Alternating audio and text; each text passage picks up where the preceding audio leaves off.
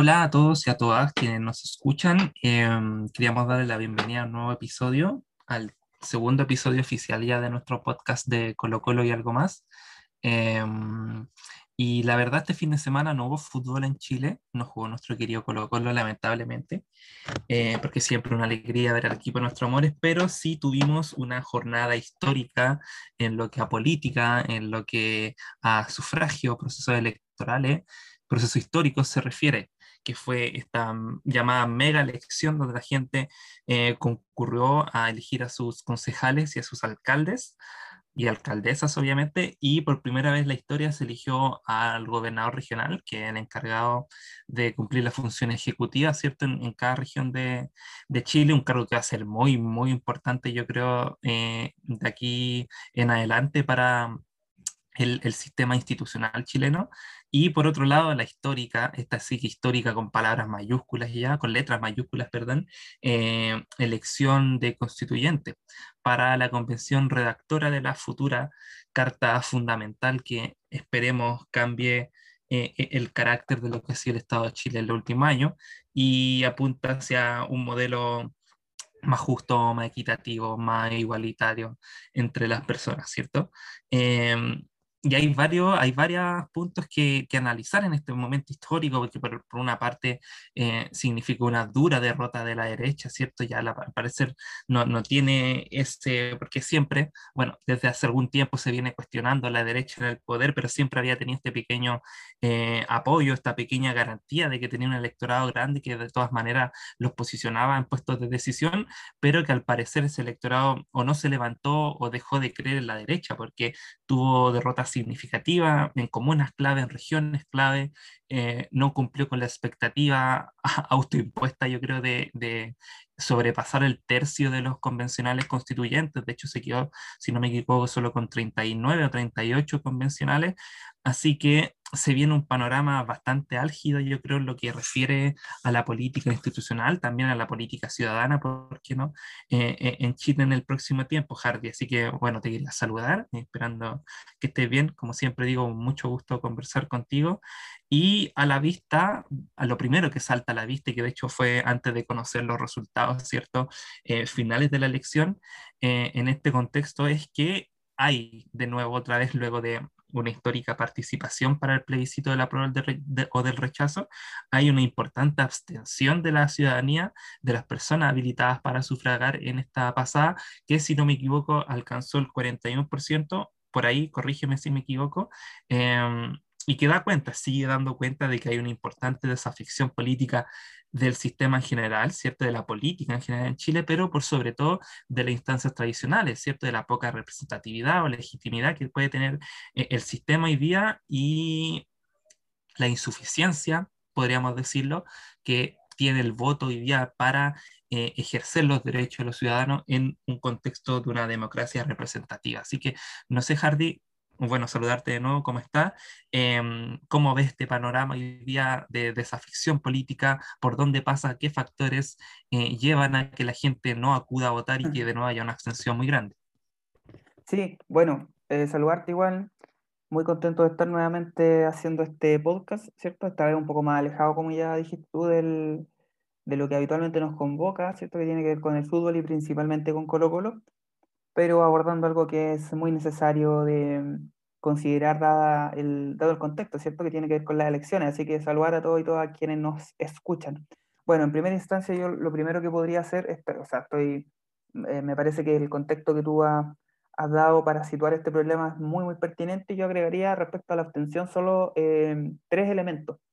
El primero tiene que ver con que me parece que la abstención eh, creo hasta ahora, ¿cierto? Según los datos del CERVEL, que la votación en términos de, de millones de, de, de personas que, que, votaron, ¿cierto? Fue de 5 millones y, y, y 700 mil personas o, o, algo por el estilo, si, si no me equivoco. Entonces, eh, es una votación baja respecto del, del, del, total de personas habilitadas para sufragar, ¿cierto? Que son 14 millones, si no me equivoco. Por lo tanto, eh, es bajo, insisto, pero si nosotros miramos un poco la estadística y miramos las últimas elecciones en particular, podemos evidenciar que eh, hay un patrón que se ha venido sosteniendo en el tiempo, que tiene que ver con la baja participación. Por ejemplo, lo digo rápidamente, en las elecciones del 2009-2010, ¿cierto? Eh, en segunda vuelta participaron 6 millones de personas. Esta fue la última elección, si mal no recuerdo, que eh, contó con el voto obligatorio. Posteriormente, en 2012, se, se, reforma aquello y se hace el voto voluntario. Y en la elección de 2013 tenemos un, una eh, votación de segunda vuelta del 41%, 5.500.000, muy cercano a lo que fue en esta ocasión. Finalmente, la última elección presidencial del año 2017, solo estamos considerando esas, ¿cierto? Entendiendo que quizás son las que convocan mayor cantidad de personas. Hay una votación de un total de 6.900.000 personas aproximadamente. La del plebiscito del año pasado fue de 7.500.000 personas, la más alta hasta la fecha, pero insisto, yo creo que la abstención en este caso tiene que ver con múltiples factores. Lo primero, ya se ha dicho, en base a los antecedentes que yo señalo, podemos concebir entonces que se trata de un fenómeno que no es eh, excepcional y que se viene sosteniendo en los últimos años con una tendencia que de alguna manera se corta abruptamente con la participación del plebiscito, pero que vuelve a redirigirse hacia la baja, en este caso este año.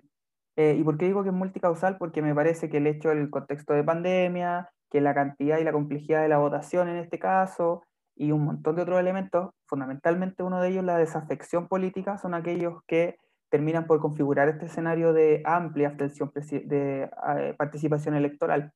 ¿Y por qué lo digo?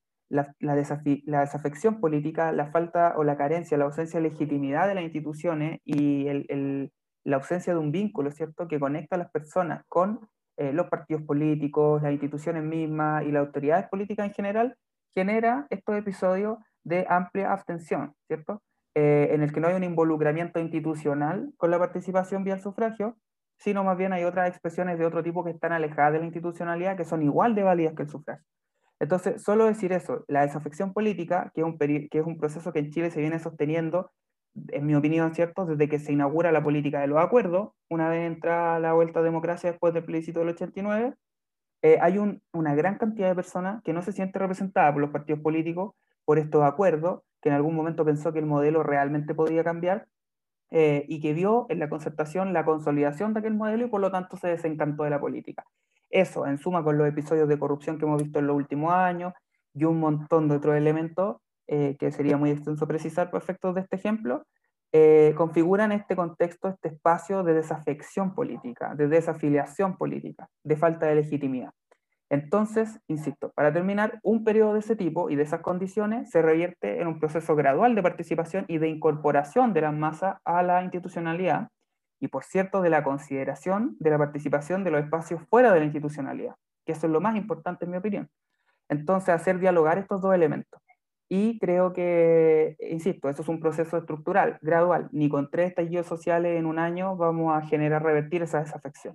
Sobre todo si de por medio tuvimos un escenario tenemos aún un contexto de pandemia que tiene condiciones muy desfavorables, eh, únicas, ¿cierto? excepcionales, y además la respuesta de la ley política en este caso ha sido insuficiente a ojos de la población. Por lo tanto, eso contribuye a, una, a seguir profundizando y eh, ensanchando estos niveles de desafección. Eso solo como comentario de la abstención, No sé si tú quieres agregar algo y antes de eso, igual dejo ah, enunciada la siguiente pregunta, el siguiente tema para que tú también lo desarrolles que eh, no sé qué te parece, Hernán. Bueno, insisto, si queda algo de la atención que tú quisieras aportar, dale nomás, pero también me gustaría preguntarte qué es lo que te parece a ti eh, los análisis, los análisis que vimos en las encuestas previas que vimos, estoy hablando de diarios de circulación nacional, la tercera, la tercera, perdón, muchos otros elementos, o sea, perdón, elementos, muchos otros eh, instrumentos de, mm, que se utilizan habitualmente eh, la verdad es que estuvieron bastante lejanos de, la, de lo que ocurrió realmente con los, los porcentajes la proporcionalidad de la votación. Sí, gracias, Hardy. Mira, sobre la desafección, yo concuerdo obviamente contigo. Eh, esto lo mencionamos ayer, en, bueno, aquí vamos a hacer un paréntesis, grabamos anterior a esta, esta sesión de podcast otro con un análisis más previo a lo que era eh, eh, la elección y a la luz de los sorprendentes resultados de ayer, decidimos replantear este análisis y hacerlo ya post-elección, pero algo que mencionamos ayer es que... Em, creo, considero de nuevo que este abordaje de la desafección de ninguna manera se debe abordar para quienes nosotros eh, para, quienes nos posicionamos desde un lugar que quiere promover una participación ciudadana más amplia, ¿cierto? Que la gente tenga poder de decisión, que tenga eh, la posibilidad de emitir sus opiniones, de, de generar diálogo entre la población, eh, creemos que nos sirven mucho estos discursos o más bien estas personas que llaman a casi, casi por por inercia se podría decir que llaman a votar solamente porque hay que hacerlo, ¿cachai? Creemos que, la, yo, y yo también creo personalmente que la desafección eh, no se puede abordar de esta mirada un poco paternalista o incluso a veces eh, que busca recriminar de alguna manera a la gente que se abstiene, que no, sino más bien tiene que ser más constructiva, ¿cierto? Donde tenemos que ir a dialogar, comenzar a, a, cuestionarnos, a complejizar un poco más el escenario, porque realmente la gente se abstiene, es por flojera, eh, es hoy día por la pandemia, por ejemplo, por el riesgo de contagiarse en lugares muy concurridos donde hubo mucho tiempo de espera, por ejemplo, o también porque hay gente que no siente ningún tipo de filiación con el sistema político, gente que no se siente representada, a la que no le parece válida la forma en que se hace política. Eh, por la forma, por ejemplo, con la realidad que le tocó vivir, porque también lo comentamos que eh, a mí me parece de repente medio clasista también esto que se hace el análisis de cuáles fueron las comunas que votaron más, cuáles las que votaron menos, ¿cierto? Porque ah, eh, eh, allá arriba, en Las Condes, en Vitacura, votó más que en La Pintana, el Bosque, por ejemplo, y que muchas veces apunta a cuestiones de educación, de, de de iniciativa, por ejemplo, pero yo creo que tras eso también hay un, un dejo de cómo las personas se sienten parte de un sistema político democrático, porque claro, ir a validar cada cuatro años para las personas de las Condes de seguro tiene mucho más sentido, ¿cierto? Porque para ello un modelo que ha perpetuado el estatus que tienen hoy en la sociedad, en cambio por una persona de que provenga de sectores más vulnerables o más populares, no le haga mucho, mucho sentido ir y participar por una sola vez, ¿cierto? En un voto, eh, de una manera eh, tan pobre, participar de un sistema que la da a las espaldas de todas las maneras posibles, ¿ya? Entonces, yo con esto quiero decir que debemos apelar a que si queremos combatir efectivamente la desafección política y tener una masa pensante, participante mucho más activa y mucho más amplia, no tenemos que eh, entorpecer nuestro discurso eh, un tanto punitivista, clasista, ¿cierto? Eh, de mirar en menos que no tiene mi moral electoral o mi, o mi moral de, sufragista, sino que tenemos que apuntar a ver cuáles son los motivos tras eso intentar solucionarlo, obviamente, y convocar a mucha más gente, porque eso, eso es lo que necesitamos hoy día como, como, como movimiento social del que nos sentimos parte a partir de octubre, em, que es convocar a mucha más gente que vaya en la misma línea, una línea de transformación y de cambio para Chile. Eso, eso respecto a la desafección Hardy para cerrar ese tema. Y, y pasando a lo otro, eh, mira, voy a tomar un poquito de agüita porque estoy un poco resfriado. Sí, sí, dale nomás. Mientras yo enuncio. Pero, pero sobre lo otro. Déjame anunciar solamente esto para dar el, para dar. Déjame sí, dale, dale. esto para, para, dar el paso.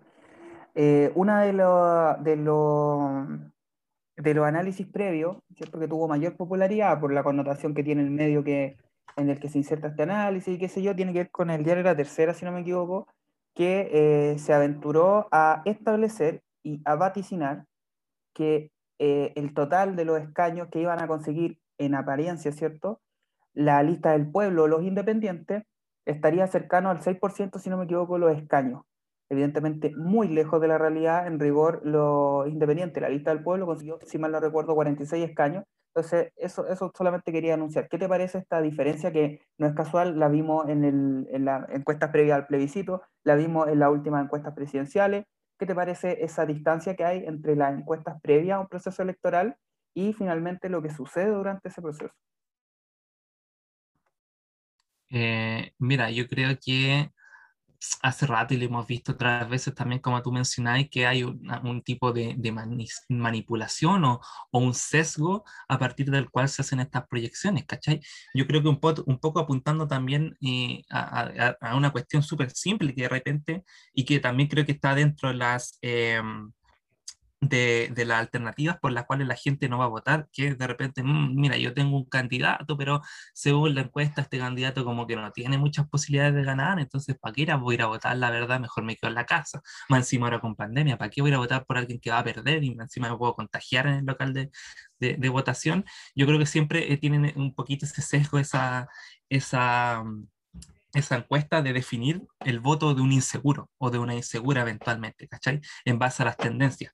eh, obviamente voy a ir a votar por quien muestra más tendencia, ¿cierto? Porque para que tenga una victoria más abultada, o me rehuso a ir a votar por alguien que al parecer no tiene muchas posibilidades, y creo que eso se manifestó muy bien en la elección presidencial pasada, sobre todo con lo que fue eh, las proyecciones que le entregaban a la candidatura de Beatriz Sánchez, la ponían incluso como una cuarta mayoría, y finalmente terminó pisándole el talón a Guillet ahí uno dice, claro, eventualmente si, si las encuestas hubiesen reflejado eh, lo que realmente era la proyección para los resultados que mostraron las elecciones, quizá las cartas de la izquierda para la segunda vuelta era Beatriz Sánchez y no Alejandro eh, para competir contra Piñera. Entonces yo creo que también pasa un poco lo mismo en la convención constituyente eh, y sobre todo teniendo en consideración que me, a mí me da la sensación y lo aprecio así que había un poco de incertidumbre en todo caso sobre cómo iba a votar la gente, incertidumbre por, ya, ya lo mencionamos, la desafección, por la abstención, por el contexto de pandemia, pero también cómo responde la gente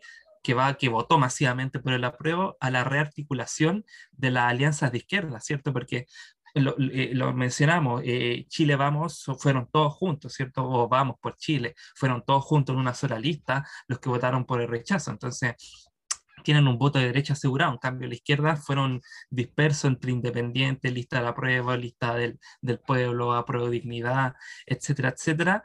Y por ahí uno, algo, algo hacía presagiar que el voto de izquierda se iba a dividir y por lo tanto en la lógica del método D'Hondt eh, iba a ganar la colectividad de derecha.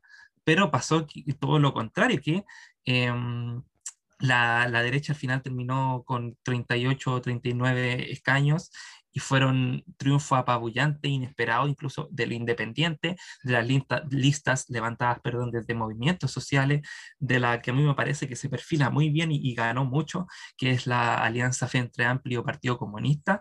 Eh, entonces, siempre son tendenciosos estos estudios previos, estas proyecciones, porque claro, muestran el sesgo también de la clase dominante, de cómo es la que la clase dominante quiere de alguna manera moldear el voto del universo electoral y que de manera positiva, eh, se produjo todo lo contrario en esta elección, que fue que em, la derecha tuvo, la derecha y la centro derecha tuvieron una, una, una derrota inapelable, ¿cierto? No, no, no, cumplieron con su expectativa, eh, perdieron muchos municipios clave en Santiago, en Valparaíso, en Viña del Mar, en Maipú, eh, perdieron la gobernación de la región de Valparaíso, perdieron la gobernación de la región metropolitana que ahora va a segunda vuelta entre la centro izquierda y, y en la coalición Frente Amplio Partido Comunista. Eh, y pierde también el resto de Chile, ¿cierto? Vemos eso se refleja la, en la constitución de la convención. Em, y nada, creo que esto, aquí hay que sacar varias lecciones. Uno, de que efectivamente ya el electorado y, o, la gente que está que tiene cierto interés en la política del sufragio, em, ya no le crea las promesas de las candidatas ni de los proyectos de la, de la derecha. Hay, creo que hay un recambio tanto generacional como ideológico, esperemos que más ideológico, eh, en la institucionalidad, en cómo se conforma la institución en Chile, y mm, dando cuenta que al parecer ya están quedando un poco obsoletos ideas desde la DC, por ejemplo, Partido Radical, PPD, Evópolis tuvo mucho voto, la derecha tiene, lo, que pudo meter fue sobre todo de UDI de RN, y que, como te digo, aquí los que yo creo que los que sacan cuenta más alegre, por un lado, son obviamente independientes, que, que, que le dieron la vuelta al sistema de alguna manera, que la gente realmente, que los independientes convocaron a mucha gente que fuera a votar en desmedro de, de proyectos tradicionales, la gente creyó en proyectos que nacieron desde abajo. Eh, y por otro lado, también, como digo yo, los grandes ganadores, en, consideración de las comunas que ganaron en, en, en municipales, el PC y el Frente Amplio que, que, que se, se, perfilan como una fuerza eh, potente, importante para lo que va a ser la presidencial, eh, y que al parecer al final encontraron el camino de la coalición, porque por ahí hasta, hasta algunos meses no se sabía bien cómo iban a ir, si iban a ir juntos, si iban a ir separados, y que al parecer el unir fuerzas es mucho más, más positivo para este conglomerado. No sé, Hardy, ¿cómo, cómo ves tú ese, ese asunto? Eh, sí, exactamente. Yo creo que son, eh, o sea, efectivamente es una unión de fuerza, eso en primer lugar. Em, y que ha dado la sorpresa junto con la lista del pueblo. Ahora, eh, respecto a lo anterior, solo para cerrar el tema de la encuesta y este pesimismo que se instaló, estas estimaciones bastante desproporcionadas y distantes de la realidad, eh, allí yo me puse a escuchar las palabras de Jadwe, ¿cierto? De Daniel Jadwe, eh, y él decía, le preguntaron a propósito del tema y él señalaba, bueno, pero las encuestas debiesen representar, o a lo menos intentar representar la realidad, ¿cierto? Conforme a ciertos parámetros y evidentemente tratando de por lo menos distanciarse eh, en, la menor medida posible de lo que suceda eh, posteriormente en, los comicios. Ahora, eh, pero Jadwe posteriormente decía, yo no sé si realmente las encuestas intentan representar fielmente la realidad, sino más bien de pronto da la, da la impresión de que quieren posicionar una realidad concreta y de la mano con esa intención, ¿cierto? O, la consolidación de esta intención se hace vía también eh, eh, vía los medios de comunicación. Entonces eso es lo que decía Daniel Howard, que había que tener ojo con esa intención no de representar la realidad, y sino más bien de imponer cierta realidad. Eh, por lo tanto, yo creo que bajo esa lógica tiene mucho más sentido los errores que se cometen. Ahora, yo creo sin duda que hay parámetros que se están midiendo de una manera equivocada por parte de, la, de los encuestadores, y sin embargo, eso, digamos, va a requerir una autocrítica profunda por parte de estas instituciones, eh, pero por otra parte tampoco descartaría por completo que haya una intencionalidad, o sea, evidentemente aquí en la política y en un contexto como el que estamos, eh, se utilizan todos los medios posibles, no es casual que las candidaturas de derecha eran las que tuvieran una mayor cantidad, ¿cierto?, de, de apoyo económico y eso justifica también el discurso que ellos enarbolan y los intereses que ellos defienden posteriormente. Entonces, yo, eso como para cerrar el tema. Y respecto a lo, pasando ya a este otro punto, ¿cierto? De la sorpresa, que fue totalmente inesperado. Yo no digo que sea inesperado que, gente independiente participara en la constitución, estoy diciendo que era inesperado para los ojos de la élite política que analiza estos fenómenos. Estoy hablando de los analistas políticos, los economistas, muchos abogados, muchos sociólogos. No, no quiero referirme a la profesión en particular, sino más bien a la labor que tienen en, en los medios de comunicación, en los diarios de circulación nacional, en los paneles de análisis que hay en los distintos canales de televisión. Todos ellos se distanciaron un montón de esto eh, y pareciera que recién se enteraron con los resultados de la elección que había una lista del pueblo. Entonces, yo creo que ese es un error grave. Eh, yo en lo personal no pensé que la lista del pueblo iba a conseguir tantos votos, debo, ser sincero.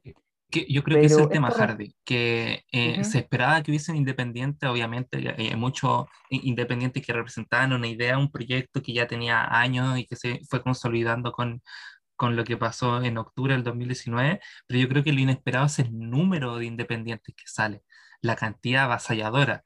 Eh, y que, y que eh, va, a ser, va, a ser muy importante en el momento de los quórum, de las decisiones, de los fetos eh, en la constituyente. Sí, yo creo que, bueno, parte importante de los independientes, gente asociada a movimientos sociales, que ha estado y que estuvo por años, ¿cierto? Ojo, ayer yo leía muchos comentarios eh, antes de que se, se, empezaran a contabilizar los votos de personas eh, en apariencia de izquierda que decían, bueno, ¿y dónde está la gente que se organiza y que no vota? Y a mí me parece que eso es un error bien grave. Yo lo personal voto, no desmerezco el valor del sufragio en ningún caso, pero creo que hay muchas razones para entender la abstención. Entonces, partir de la base de no criminalizar la abstención, esto es como lo que tiene que ver con la, con la protesta, no, criminal, no criminalizar la protesta, eh, y si usted a lo mejor tiene un punto de distanciamiento con ciertas conductas, por lo menos permitirse entender de dónde surge este fenómeno, ¿cierto? Ahora es lo mismo en este caso, si lo llevamos a este, este lugar, yo creo que eh, permitirse por lo menos una reflexión que incluya eh, ciertos elementos de comprensión para poder entender de alguna manera qué es lo que justifica en parte esta abstención electoral. Entonces, ojo, porque yo no sería tan totalitario con establecer o tan absoluto con, con, con totalitario, una categoría histórica suena feo, más bien voy a hablar de absoluto, eh, en establecer que dónde está la gente que se organiza y que no vota, porque muchas de esas personas son las que fueron generando estos movimientos que se fueron haciendo partícipes desde el 2006 en adelante, pero incluso desde mucho antes, en asambleas territoriales, enarbolando discursos como por ejemplo el No AFP, el discurso que, que, que ahora posiciona como gobernador también, ¿cierto?, a Rodrigo, eh, ay, se me olvidó el apellido del gran Rodrigo Mondaca, si no me equivoco. Sí. ¿Cierto, Hernán? Si me corriges. Sí, sí, sí. Entonces, eh, todas estas luchas, el mismo, ¿cierto? Rodrigo y muchos otros más y otras también salen de estos movimientos de lucha, de, estos, de estas asambleas territoriales, de estas luchas regionales, eh, de comunidades pequeñas que se fueron organizando y que fueron fortaleciendo sus cimientos, sus convicciones, sus vías de participación, que no eran institucionales y que ahora sí de alguna manera se institucionalizan, ¿cierto? Entonces, ojo con esa mirada tan de, pronto, eh, me parece exitista, tan moralista del proceso eleccionario. O sea, la gente que, que realmente no vota y que sí se organiza, probablemente hay, ahora en la convención seguro, y esto lo, lo, aseguro, tenemos personas que a lo mejor no votaron en las últimas dos elecciones porque no se sentían representados. Y sin embargo, desde abajo fueron, este término que le, que, que le gusta mucho también a la gente que estudia historia, sobre todo a los historiadores sociales, ¿cierto? Desde la, desde la construcción desde abajo de un movimiento y de la historia, lo que decía Gabriel Salazar. Eh, y desde ahí, a partir de, de, ese lugar, de esos, de esos sitios, empezaron a, a crecer, a crecer y, y, a convocar cada vez mayor participación, ¿cierto? Y a tener, por cierto, mayor adhesión. Entonces, eso también es un punto a considerar. Y desde ahí se posicionan un salto enorme, ¿cierto? Ahora la constituyente. Entonces, ahí tenemos muchos elementos para analizar. Y por lo tanto, la lista del poder tiene a gran cantidad de personas asociadas a movimientos sociales y que uno pensaría que en rigor, en apariencia, a priori, debiesen alinearse con como un bloque de izquierda. Esto va a variar, ya se ha dicho mucho, en temas regionales pueden que hayan distancia, entonces, bueno, en fin, pero, pero yo creo que para allá vamos. Y lo otro, lo de de dignidad, yo quiero decir que estoy muy contento también por lo de los independientes, me pone muy contento. Eh, pero también por apruebo dignidad. O sea, estoy muy, muy contento. Me acuerdo que en diciembre del año pasado, cuando se anunció por parte del Frente Amplio y del Partido Comunista que se iba a hacer un una gran coalición o una gran alianza más que coalición. Coalición suena como a la política de los acuerdos, entonces yo como que me distanciaría de ese término, pero, pero mm, una gran coalición eh, me acuerdo de muchos políticos, incluso Felipe, eh, que salió electo ahora, Arboe, señalaba, bueno, ojalá que les vaya bien, y les fue bastante bien, o sea, les fue bastante bien. Eh, entonces, dos cosas, y aquí con esto te pregunto a ti qué es lo que pensáis tú al respecto, Hernán. Lo primero, me produce una muy grata sensación el hecho de que el Partido Comunista tenga, por ejemplo, una alcaldesa en Santiago Centro, eh, que haya podido conseguir varios escaños en la constituyente, porque eso, en mi opinión, ayuda a ir debilitando cada vez más esta cierta lógica anticomunista que se le ha atribuido por años a la sociedad chilena. Es decir, eh, lo que pasa es que no, yo no votaría por ningún candidato comunista, es que el comunismo es que antidemocrático. Eh, yo comparto lo que dice Jado, o sea, que a mí no, no, sé si hay un partido más democrático en Chile, en la historia de Chile, que el Partido Comunista un partido que, ha sido proscrito en dos oportunidades, eh, o en varias oportunidades, digamos, porque hay algunas que no son tan oficiales. Eh, y bueno, de verdad que a mí me parece que esa noción de anticomunismo, que también yo la he visto mucho en la izquierda, incluso no solo en la derecha, es muy dañina para la democracia. Por lo tanto, me parece que esto contribuye a ir derribando esos mitos. A, ir desacreditando un poco estas ciertas verdades que se quieren establecer de pronto, estas posverdades, si nos ponemos ya en un sentido más, de, tu autor favorito, ¿cierto? De Foucault. Eh, bueno, en fin, entonces, perdón, perdón. Solo, va a terminar. Em, me, me, pone muy contento, la verdad. Estoy muy, muy contento de que así haya sido. Bueno, yo tengo que hacer un ejercicio de transparencia en ese sentido. Yo estoy inscrito en Convergencia Social, pero no es porque quiera pertenecer a ese partido, sino más bien era porque patrociné con mi firma eh, la candidatura presidencial de Boric. No pienso votar por él en realidad en las primarias, pero sí creo que es necesario por una cuestión de estrategia política que él esté las primarias, porque yo creo que la idea en este caso es ir consolidando cada vez más una coalición de izquierda amplia, de izquierda, estoy hablando de izquierda, eh, amplia, eh, pero sobre todo antineoliberal. Y ese es el, ese es el punto. Eh, y aquellos que estén de acuerdo con el modelo y que lo quieran seguir profundizando, bueno, quizás estarán un paso detrás o un paso al costado y, y posteriormente se negociará con ellos, pero me parece que la premisa tiene que ser esa, una izquierda que por lo menos se proponga eh, el cuestionamiento profundo de un modelo. Y en esa lógica creo que han ido todos los avances que se han ido dando paso a paso, ¿cierto? Eh, en esta lucha que ha dado el Frente Amplio el Partido Comunista de posicionarse, de reposicionarse, de alcanzar alcaldías importantísimas, de alcanzar sitios constituyentes importantísimos, muy relevantes, y que ahora en definitiva vamos a tener mayor presencia, ¿cierto?, de su participación. Entonces, y hoy día esto se evidencia, por ejemplo, en que Heraldo Muñoz, ¿cierto?, que hace una semana atrás había anunciado, enunciado, no anunciado, había enunciado o deslizado al menos que probablemente no iban a consolidar unas primarias con el Partido Comunista y el Frente Amplio, eh, quizás hoy recula un poco, ¿cierto? Y dice, bueno, habría que conversar con todas las fuerzas más progresistas. Entonces yo creo que eso es motivo de mm, una alarma, ni hablar la baja votación que tuvo la lista de la prueba, así que, que era la lista de la desconcertación, entonces a mí me pone muy contento eso del, del Partido Comunista y el Frente Amplio. Creo que es una grata eh, noticia. Yo sé que los cambios estructurales son muy difíciles de consolidar. La única vez que en Chile se ha querido establecer un cambio estructural de tamañas proporciones, eh, la moneda terminó incendiada. Entonces, sin duda que mm, mirando los antecedentes eh, da, para ser pesimista, pero yo creo que, que, ahora hay que tener un poco de esperanza.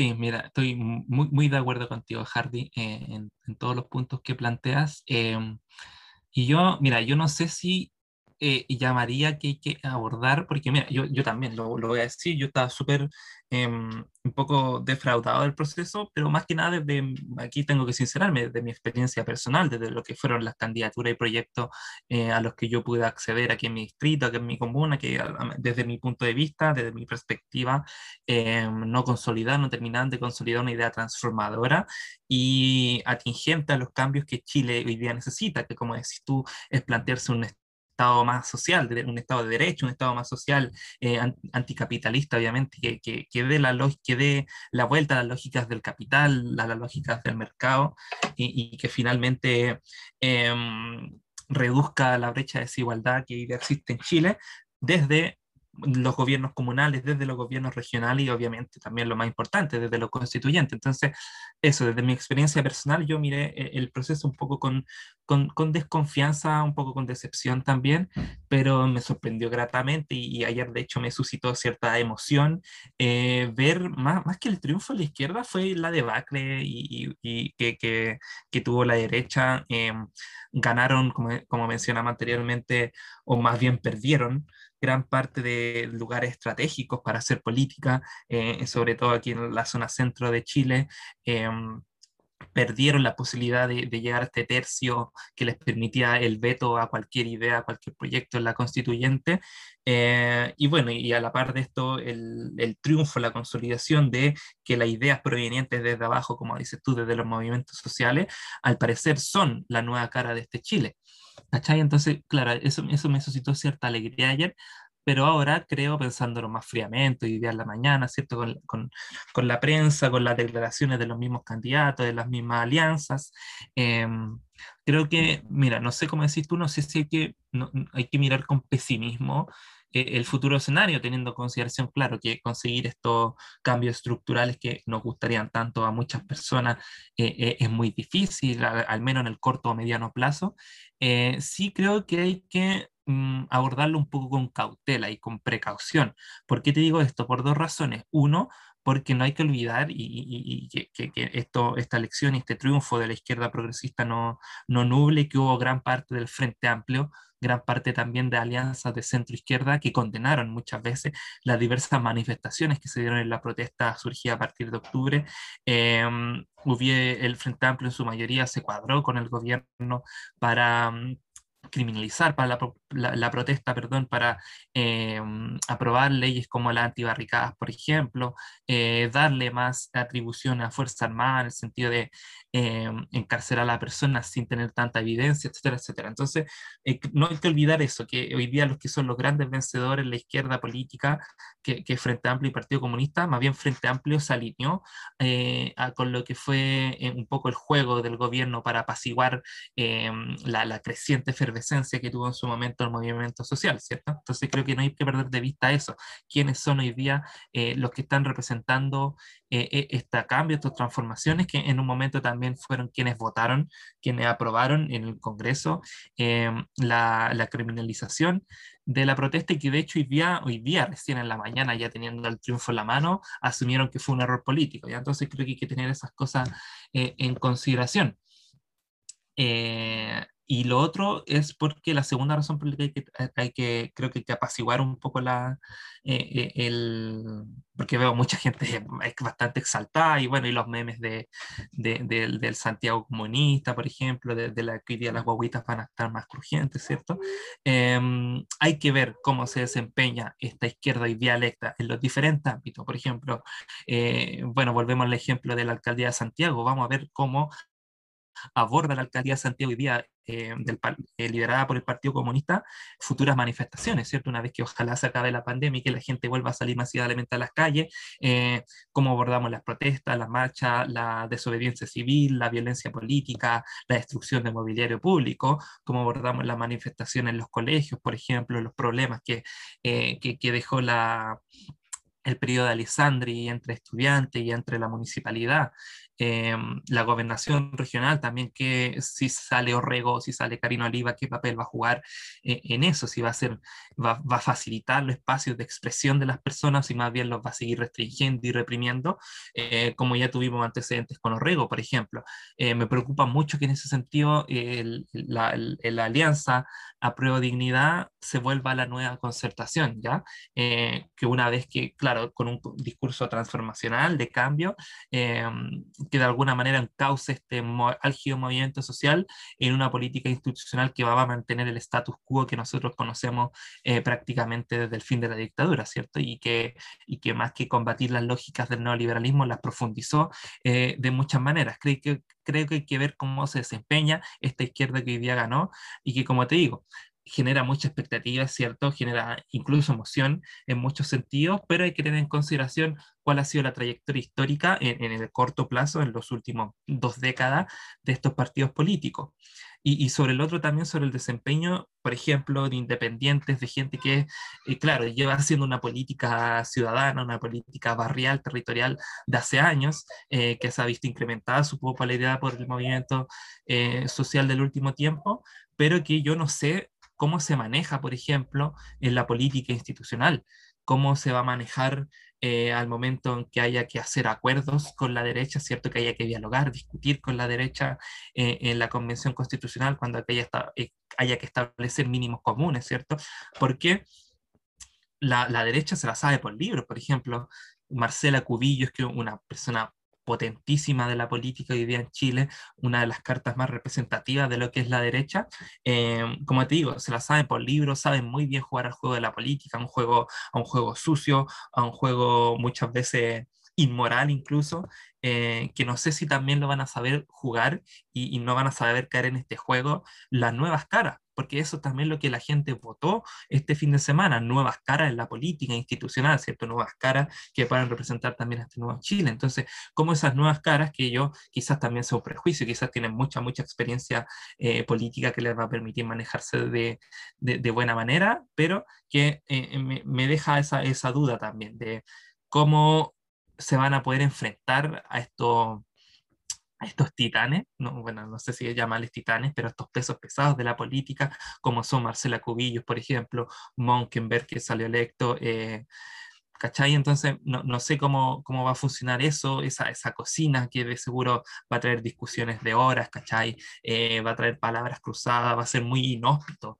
en cierta manera la Convención Constitucional y creo que de ahí esa puede ser una, una de las estrategias de, de, la poca representatividad que tiene hoy día la, la, derecha o la elite política, la elite neoliberal en la Convención Constituyente, que es jugar un juego de la política sucio, eh, del agotamiento muchas veces, que, eh, bueno, que no, no, tiene, no tiene hoy ¿cierto? En un país completamente desigual y que hay que ver qué estrategias también se levantan, cómo se unen hoy día ya que tenemos, ah, obviamente, al Chile vamos por un lado, pero por otro lado tenemos Independiente, Aprueba Dignidad, Lista del Pueblo, cómo se van a unir los criterios en eso. También qué independientes por ahí que dicen, no, no soy ni izquierda ni derecha, tengo un proyecto ciudadano amplio, no sé.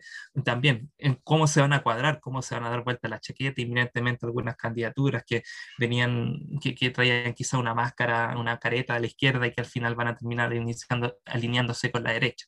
Entonces, en resumen, aquí quiero decir con todo esto que, claro, hoy día hay que permitirnos de alguna manera eh, soñar, hay que permitirnos emocionarnos, eh, pensar en, un nuevo Chile. Estoy, sueno como político con, esto del nuevo Chile, pero pensar en, un nuevo, en una nueva sociedad chilena, ¿cachai?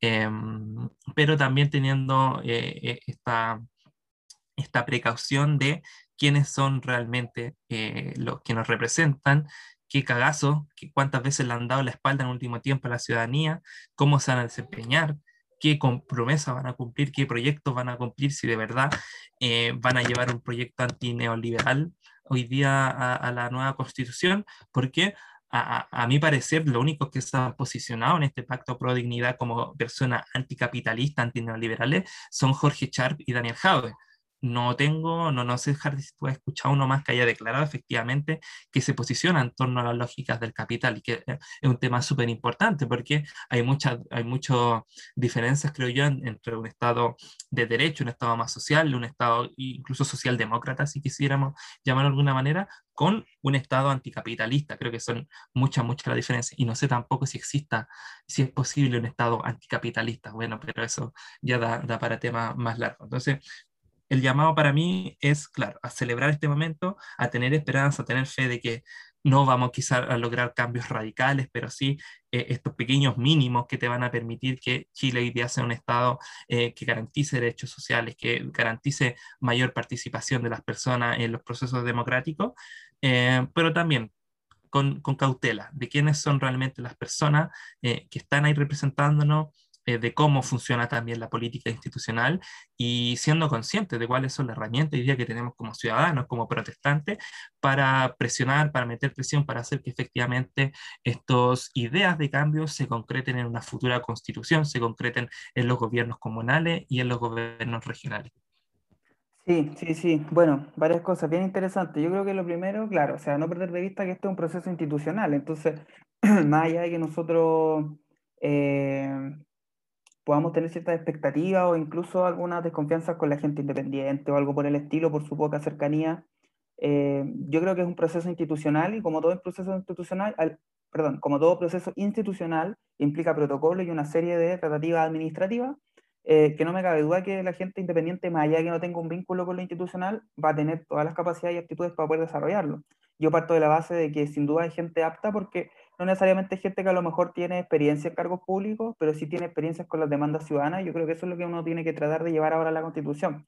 Entonces, pero al fin y al cabo este es un proceso institucional. Entonces, eso tenerlo en cuenta. No, no se trata de, mm, de un ejercicio de democracia directa ni nada por el estilo, sino más bien un proceso de representación que deviene la construcción de una Carta Magna a través de ciertos representantes elegidos democráticamente y que, insisto, va a tener una serie de prerrogativas, prerrogativas administrativas y de protocolos eh, ligados a ese ámbito. Ahora, lo otro, respecto a lo de, mm, lo de la, siguiendo con el tema de la expectativa, sí, yo creo que hay que definir qué es lo que entendemos, porque en primera instancia, a ver, si nosotros proponemos que erradicar el modelo neoliberal en la próxima constitución, eso va a ser imposible. Pero yo creo que hay que, llevar, hay que salir del idealismo y hay que llevar la discusión a la práctica, a lo que quiere la, gente que votó por estos constituyentes, en su mayoría.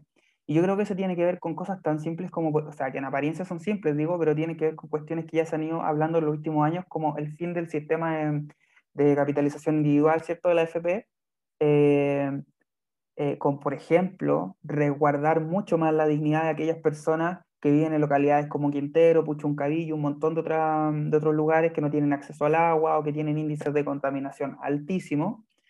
Eh, y otra cuestión también a propósito de la pandemia, disminuir lo que tiene relación con la lista de espera, seguir profundizando la descentralización que existe en torno a los centros de salud, por ejemplo, de atención primaria, eh, qué características atribuirle, si, si, si eh, darle más autonomía a los centros de atención primaria, qué sé yo, en fin. Entonces, eh, fortalecer, digo, la red de atención primaria, etc. Entonces, yo creo que esas son cosas prácticas y son cosas que un Estado como el que nosotros tenemos y la Constitución que lo ampara, ¿cierto?, no permite. Y avanzar en eso me parece que es un gran avance. O sea, nosotros no vamos a consolidar la historia del proletariado. O sea, hay que, hay que desprenderse de esos análisis ideológicos. Yo creo que hay que pensar en concreto cómo vamos a avanzar en los próximos años y, cómo, y qué es lo que va a conseguir la constituyente. Y me parece que nosotros tenemos un Estado eh, tan neoliberal que cualquier cambio que vaya en un sentido de contrarrestar un poco la libertad y la desregulación del mercado para poder darle un poco más de herramientas fiscalizadoras al Estado, es un gran avance y se marca en la línea de lo antineoliberal. Porque si nosotros pretendemos que realmente ahora tengamos un sistema de reparto sin medir las consecuencias que eso podría generar en el largo plazo, ¿cierto? Eh, o un sinfín de otras situaciones, eso es una cuestión utópica que no va a suceder, más allá de que pueda sonar y que pueda eh, ser muy atractivo en el posicionamiento que cada uno pueda tener, ¿cierto? Entonces yo creo que hay que llevar la discusión de la constitución a lo práctico. Y me parece que la elección de los representantes del pueblo va en esa línea, de que la gente quiere en este caso pragmatismo, ¿cierto? Eh, sobre todo en este escenario de, de respuestas inmediatas, que la gente requiere ese tipo de situaciones y de soluciones. Por lo tanto, eso en primera instancia. Y ahora, claro, muchos candidatos se han autodenominado neoliberales, es otra cosa es, digamos, realmente en la práctica, pero yo creo que en este caso se puede interpretar de una perspectiva más filosófica e ideológica y de otra más práctica. Y te digo, insisto, para mí lo práctico tiene que ver con consolidar o por lo menos intentar alcanzar esos mínimos cambios que pueden resultar pequeños, pero que no están garantizados en un Estado como el chileno, que no garantiza eh, la dignidad de todas las personas y eh, no garantiza tampoco ciertos derechos fundamentales, derechos, perdón, derechos sociales básicos como derechos fundamentales. Entonces, eso me parece que sería un enorme avance respecto de lo que nosotros hemos tenido el último tiempo. Em, y bueno, respecto al tema del Frente Amplio, sí, yo creo que eh, sin duda a mí me parece que ellos tienen que hacer una autocrítica, yo creo que están conscientes de aquello. Em, respecto a, en relación a las veces que, sobre todo durante el estallido social, que, que aprobaron leyes que fueron en desmedro, ¿cierto?, de, de muchos de los manifestantes, de los y las manifestantes. Es una mancha negra, sin duda, me parece que habrá tiempo para que el Frente Amplio pueda eh, enmendar ese error.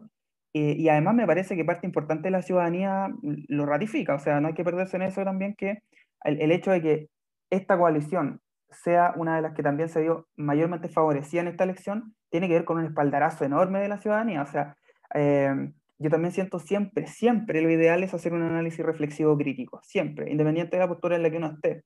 Por eso estos análisis son muy pertinentes, creo yo, de cuestionarse estas cosas, aunque a, veces implique meter la mano en la, en la llaga, ¿cierto? Pero me parece que son muy, muy nutritivos para el debate, para la reflexión, eh, pero insisto, yo creo que el, el, espaldarazo que da la ciudadanía, a pesar de esas manchas que nosotros podemos reconocer en el actuar quizá de algunos miembros del Frente Amplio durante la, el estallido, qué sé yo, eh, eh, es, un, es una, un apoyo importantísimo que le da parte grande de los electores, ¿cierto? Que le dice, bueno, vamos a confiar en ustedes. Y yo creo que esa confianza depositada genera gran responsabilidad y a su vez deviene en lo que tú decías hoy día, que el Frente Amplio con un reconocimiento quizás tardío, pero un reconocimiento también de, mm, de, que han incurrido en bastantes errores. Y me parece que el siguiente paso es, por ejemplo, tratar de esclarecer todas las situaciones eh, que están eh, las que están involucradas, ¿cierto? Uniformados, agentes del Estado, producto de violación a los derechos humanos, o en aquellas situaciones en las que hay presos, ¿cierto?, del estallido social que aún no tienen un juicio justo, que están en prisión preventiva, que han estado meses, ¿cierto?, esperando un procedimiento. Entonces, eh, me parece que allá tiene que apuntar también la, la, manera de tratar de enmendar el error por parte del Frente Amplio.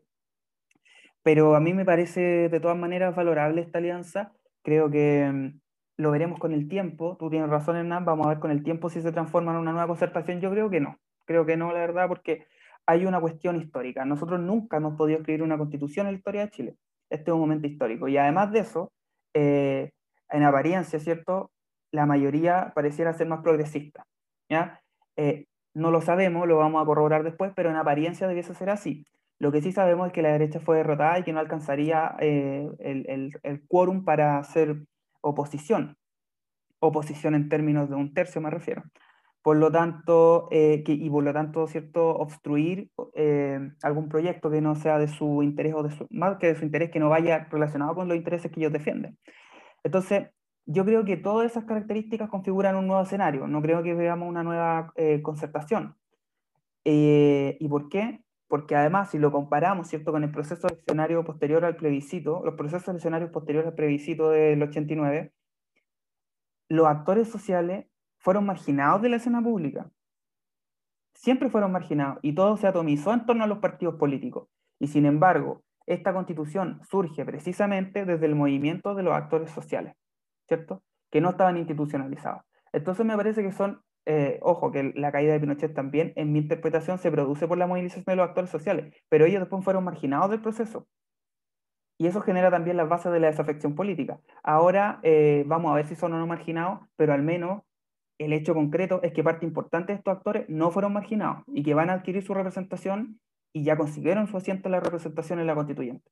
Entonces eso marca un precedente diferente, excepcional, que se distancia en aquel punto, pero insisto, Hernán, a mí me parece que eh, no quiero sonar como un defensor a rajatabla de la coalición, pero sí te digo que me parece muy pertinente que hagamos tu análisis reflexivo de reconocer cuáles han sido los errores del Frente Amplio también los errores del Partido Comunista, los errores que, que puede haber cometido Jadwe, y a partir de esos errores empezar a, a mirar eh, hacia adelante y poder enmendarlo. Yo creo que no, no bastan solo las disculpas, creo que ahora la gente del Frente Amplio debe luchar, ¿cierto? Por lo que ya hemos dicho, por esclarecer estas situaciones que aún no, no tienen solución. Y eso me parece que le generará mucha más adhesión conforme pasen los años. Ojo, hay un sector igual que no va a perdonar y que no va a transar, eh, y bueno, lo que decíamos antes, la idea entonces es tratar de convocar a ese sector, porque lo vamos a necesitar. Si queremos realmente construir un, país eh, para todos y todas con mayor justicia social, los vamos, a, los vamos a necesitar, los y las vamos a necesitar. Entonces hay que ver cómo se puede convocar a esas masas que están alejadas, ¿cierto? Y que se sienten traicionadas por, por estos partidos y todo. Me refiero al, por base del Frente Amplio. Eh, yo creo que en algún momento todos hemos sentido distancia con alguna de las formas de actuar de miembros del Frente Amplio. Esa es eso creo que puede ser un sentir generalizado. Yo sigo sosteniendo que hoy por hoy para mí es una alternativa y me agrada muchísimo que se configure esta alternativa. Creo que le hace muy bien al, candidato al precandidato presidencial del Partido Comunista, que es Daniel Jadwe, y, y, también me pone contento no solo por ello, sino también por lo que pasa con la lista del pueblo. Creo que en resumen eh, es una fuerza política diferente uno puede decir, bueno, pero el PC estuvo metido en la concertación y RD estuvo metida en el último gobierno de, de Bachelet, si no me equivoco, etc. Sí, es cierto. Eh, y es lamentable, digamos, pero esas son las consecuencias también de este elitismo político. Entonces hay que ir viendo cómo se renueva eso, como decía tú, en términos ideológicos, en primer lugar, y si eso ideológico va de la mano con algunas caras nuevas, puede ser, pero más caras nuevas yo, yo quiero que el punto ideológico sea distinto. Pero para resumir, a mí me parece que son tres cosas. O lo primero, que vamos a entender, insisto, por estas transformaciones antineoliberales. Yo creo que hay que regular un poco en aquello y tratar de comprender eh, que esto sigue siendo un proceso institucional, entonces vamos a estar sujetos a lógica eh, de ese tipo, por lo tanto hay que tratar de ir en lo práctico, en lo concreto, y de cosas, insisto, que en otros países son muy comunes, pero que acá no tenemos garantizadas. Eso. Lo segundo tiene que ver con la credibilidad, ¿cierto?, que va a detentar ahora esta coalición, eh, que me parece que tiene harto para trabajar y creo que ellos están conscientes de esa responsabilidad. Las declaraciones que he visto este último, esta última hora por miembros de estas, de, estas de estas organizaciones van en ese sentido, me parece que ese es el sentido correcto, de, con humildad, con, con, con tranquilidad, ¿cierto? Y en última instancia, en cómo convocar a estas masas, que a pesar de eh, esta representatividad que adquirieron los independientes y los movimientos sociales, ciertos derivados del estallido y de muchas otras luchas, eh, a pesar de aquello, no se sienten convocados a participar y no se sienten representados. Entonces yo creo que eso es como a grandes rasgos lo que podría decir ahora. Sí, concuerdo, eh, Harvey. Obviamente discrepamos en algunas cosas, lo dejamos claro y también eso es lo enriquecedor de, de, esta, de, esta, conversación y de lo que queremos transmitir a través de nuestro podcast. Em, que a pesar de que hay, hay, diferencia y todo, yo creo que la gran conclusión que tenemos que sacar es que si no remamos todos para el mismo lado, no, no vamos a ganar nada de lo que se ha ganado hasta ahora, ¿cachai? Em, y, y, porque además la, la, conformación de la constituyente, que es bien diversa, eh, me parece va a ser muy interesante el papel, bueno, que ya lo mencionamos, que va a jugar la política tradicional, los, los rostros de siempre, pero también lo independiente, el del pueblo, representantes de movimientos sociales, eh, representantes de los pueblos indígenas también, que hay una especie ahí de justicia poética con lo que pasó con eh, la Machi Francisca Lincolnado, por ejemplo, hay otros nombres interesantes como Elisa Loncón, como Adolfo Milabur, em, se, eh, se proyecta, creo que se proyecta al menos un debate interesante, porque hay voces muy disidentes.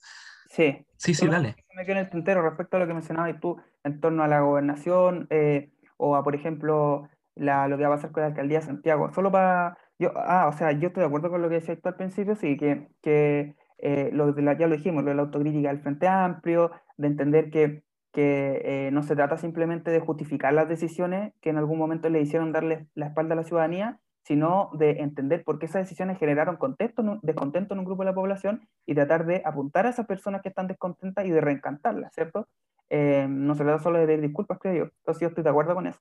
Ahora, respecto a lo de la alcaldía, hay que entender, Santiago es una comuna compleja, y la figura del Estado, ya nos ponemos más filosóficos, eh, tiene que ver con establecer límites, ¿cierto? Con estas teorías de la naturaleza de la voluntad de los ciudadanos y la comunidad política, ¿cierto? Cuando decía Hobbes que el hombre es un lobo para el otro hombre. Entonces, yo creo que más allá de que ahora tengamos una alcaldesa comunista en Santiago, yo vivo en Santiago Centro, eh, evidentemente vamos a ver, o sea, no es que tampoco se van a autorizar marchas todos los días, yo creo que no hay que caricaturizar con eso porque evidentemente no va en esa dirección, pero sí eh, se van a apuntar a, organismos de represión, sin duda vamos a tener situaciones en las que eso va a suceder, eh, desafortunadamente, porque eso es inherente a la lógica coercitiva del Estado, ¿cierto? Si tiene que ver con eso al fin y al cabo.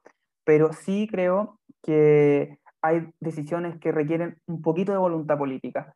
Y eh, si hay una manifestación en el Instituto Nacional, no sé si la, esa, esa voluntad política tenga que ser inmediatamente enviar ¿cierto? un grupo de fuerzas especiales o si tratar de comprender un poco más las problemáticas y tratar de dialogar. Yo creo que eso sin duda marca mucho la diferencia y esperemos que en ese sentido se orienten las políticas eh, que vamos a ver a partir de estos meses.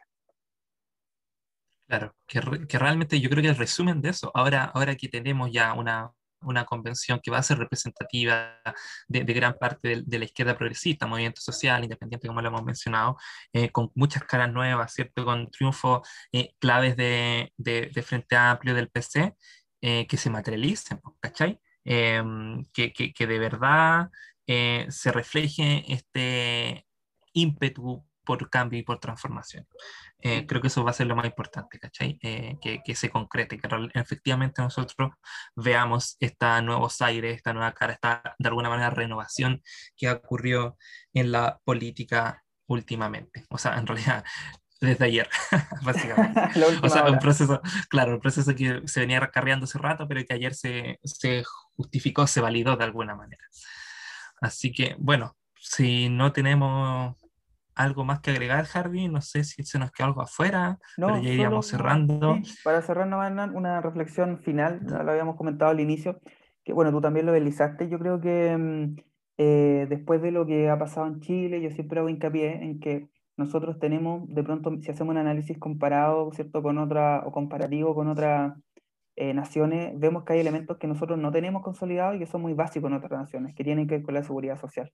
En fin, bueno, solo para reflexionar, creo que después de este escenario de pandemia, en que mucha gente ha perdido a sus familiares, mucha gente no tiene que comer, eh, ha perdido sus ahorros porque no han llegado medidas eh, sociales por parte del Estado y ha tenido que recurrir a su ahorro, que ha perdido su trabajo, en fin, creo que la gente merece ilusionarse en parte con creer como decías tú, vamos a ver si esto se consolida o no. Yo prefiero creer, elijo creer, hashtag elijo creer, eh, vamos a ver si se consolida o no. Y si, no, y si nos equivocamos, haremos el mea culpa, y si se consolida, vamos a entonces estar contentos y felices.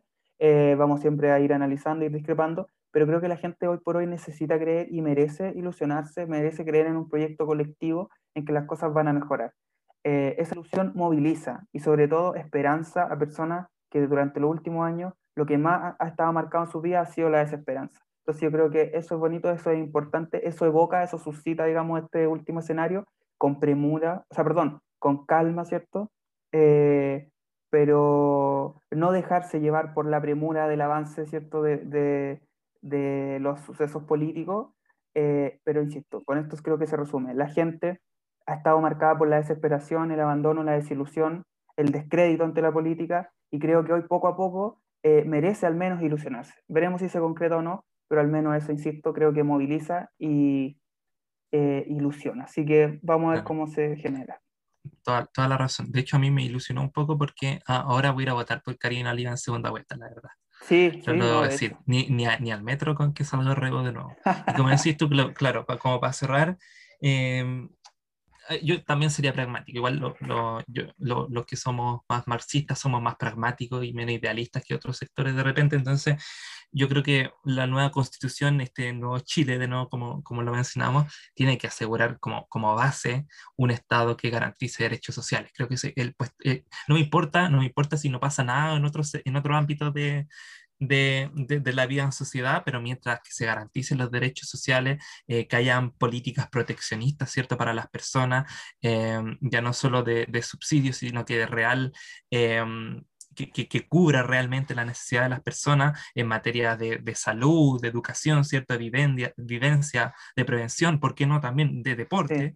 Sí, eh, cultural. Creo que, que, es muy importante. Y sí, pues ya estaremos hablando ya para vincularlo más con nuestro querido Colo Colo, cómo, se, cómo se dilucida este cambio, cómo, cómo se convergen las fuerzas políticas también para que entremos a debatir en torno al carácter que ya rige a nuestros clubes deportivos. Pero ya nos, se nos quedó corto este programa, pero nos queda, queda, eso, eso creo que lo, lo que más me deja feliz, que el debate político en Chile en los próximos meses va a ser muy enriquecedor, va a ser muy polémico también, va, se va a poner bueno este reality. Sí, sin duda, sin duda. Y que nada, pues muchas gracias de nuevo a todos y a todas por escucharnos. Eh, un gusto compartir nuestra reflexión, en nuestro punto de vista, Hardy. Eh, un gusto conversar contigo y nada. Pues, Igualmente nos estamos viendo si Escuchan, se escuchan el podcast, si les gusta, eh, está en Spotify, pueden compartirlo en sus redes sociales, nos ayudaría bastante y obviamente agradecemos a la gente que ya tenemos una, ahí según las estadísticas que, que nos muestra eh, en la plataforma, tenemos ahí cierto oyente que ya más, más, fiel. Entonces, un gran abrazo para ellos y para ellas. Así que un beso, como repito, Hardy, un gusto hablar contigo y nos veremos en el próximo capítulo de Colo Colo y algo más. Exacto. Igualmente, Hernán. Hasta luego.